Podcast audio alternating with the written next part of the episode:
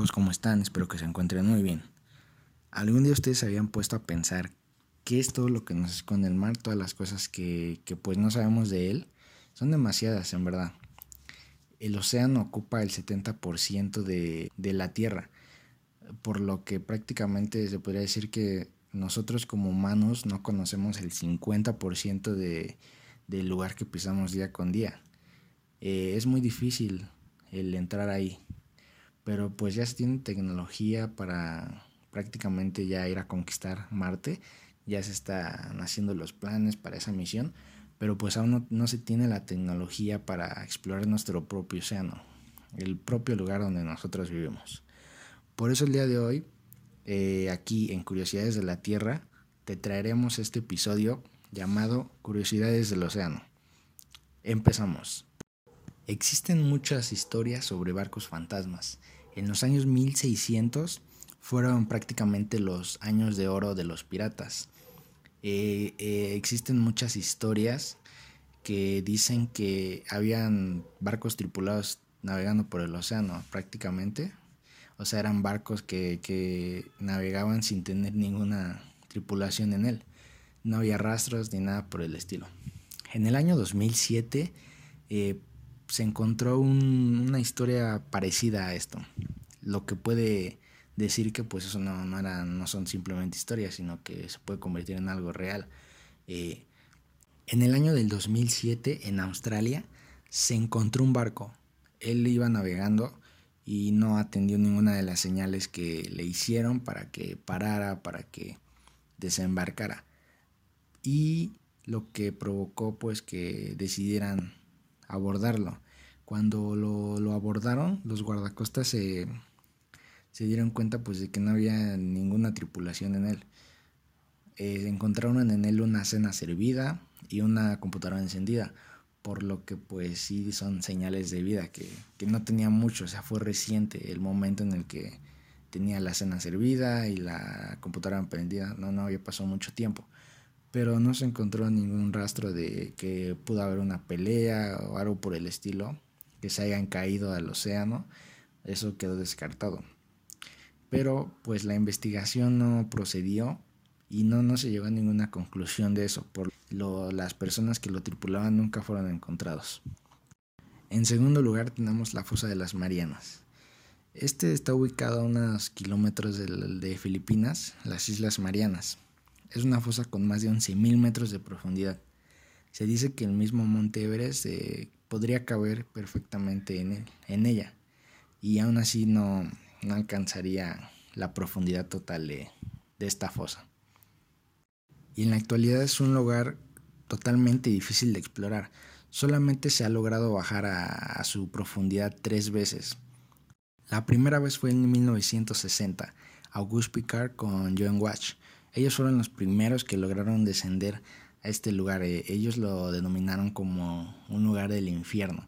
Descendieron hasta 10.911 metros por debajo del nivel del mar. El segundo yo creo que fue el más famoso, ya que fue el, director de cine James Cameron, el que descendió a este lugar.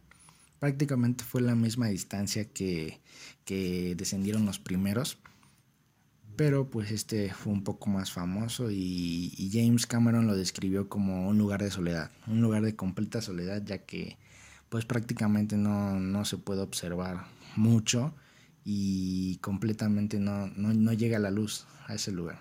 Entonces, muchos de los rumores indican que en este lugar pueden existir pulpos gigantes, pero pues solo son misterios y no, no se ha logrado comprobar nada.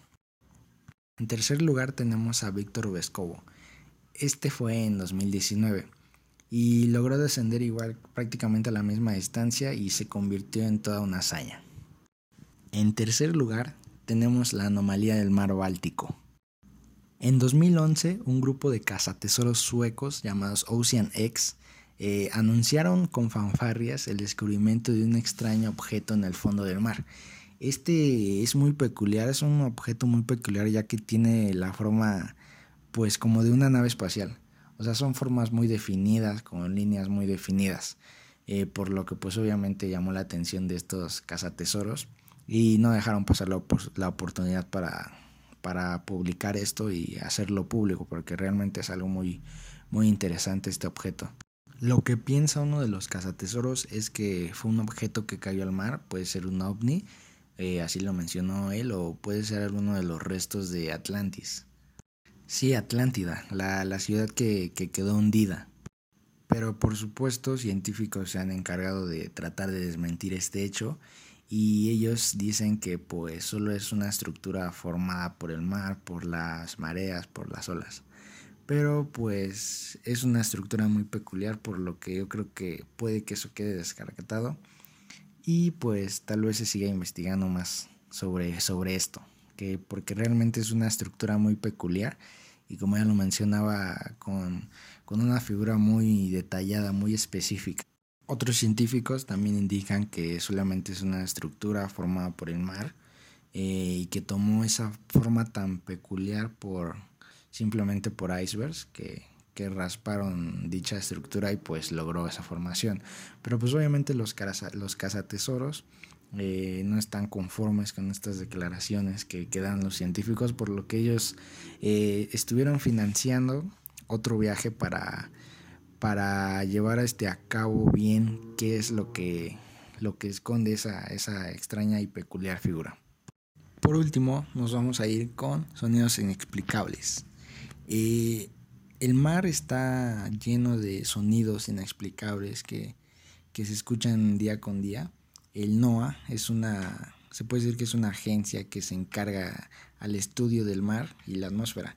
Estos graban los sonidos del mar con fines de entender parte de su naturaleza. Gracias a esto se han obtenido diversas grabaciones de sonidos eh, que son realmente muy, yo les llamaría perturbadores, eh, porque no se tiene explicación alguna. Eh, estos sonidos se encuentran a, partir desde el año de 1997 y fue el más famoso fue denominado The Bloop.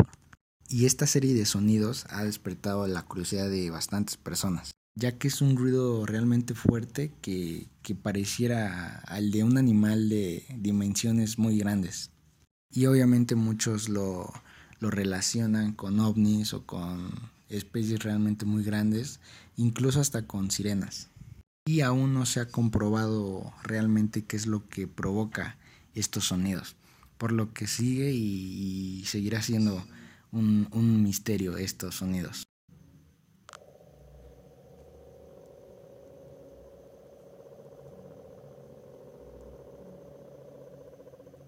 Eh, nuestro océano está lleno de, de, muchas curiosidades, misterios que, que pues al parecer todavía vamos a tardar bastantes años en descubrir, eh, se siguen descubriendo nuevas especies eh, por lo que esto es algo muy misterioso y algo que deberíamos de saber, ya que, lo repito, vivimos en él, por lo tanto tendríamos que tener el conocimiento de, del lugar en el cual vivimos.